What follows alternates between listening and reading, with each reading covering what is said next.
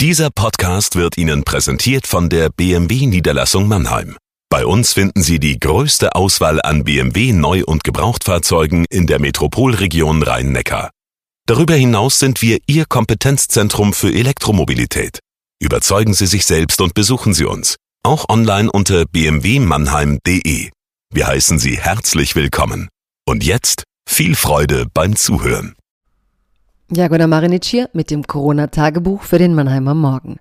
Es geht heute um Rezo. Die meisten erinnern sich an ihn. Es ist der Verfasser des Videos zur CDU vor der Europawahl. Die Zerstörung der CDU hieß das, hat Wellen geschlagen und ähm, diesen jungen Mann wirklich bundesweit berühmt gemacht. Inzwischen hat er den Nannenpreis erhalten und hat jetzt ein neues Video vorgelegt, in dem er eine spannende Frage stellt, nämlich haben die Verschwörungsmythen solche Erfolge nicht zuletzt, weil auch seriöse, naja, seriöse nicht, aber auch diverse Medien mit diesen Mechanismen von Fake News spielen, um einfach ihre Auflagen zu steigern. Und wie verhalten sich dann die eben seriösen Medien zu solchen Verlagen und Blättern, die damit spielen, dass sie wissen, wenn sie jetzt hier diese Lüge verbreiten, erhöht sich einfach ihre Auflagenzahl. Ich fand das ein spannendes Video, es ist sehenswert, gucken Sie sich an, gucken Sie sich's an und mein Tagebucheintrag dazu kommt jetzt. Liebes Corona-Tagebuch, liebe Zuhörerinnen und Zuhörer. Erinnern Sie sich an das YouTube-Video vor der letzten Europawahl, in dem Rezo die CDU zerstörte? Dieses Video war nicht ganz mein Fall, die Sprache war mir zu grell und die Schuldzuweisung für sehr komplexe Probleme zu eindeutig.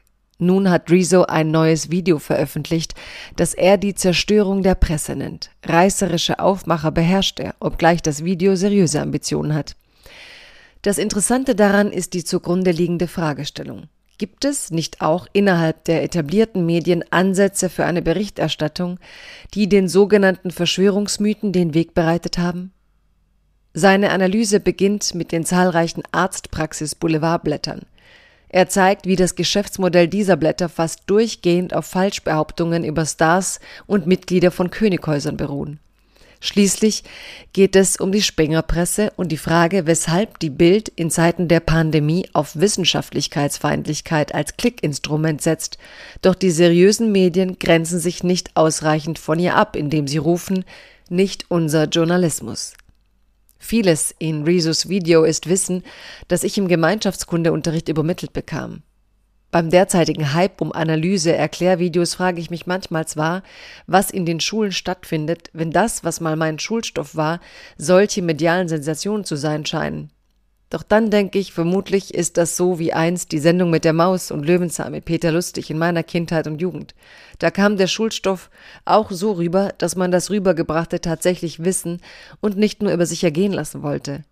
Ich fürchte, das finden Rezo und My Teen Yan Kim jetzt nicht so cool, aber ich meine das schon als Kompliment.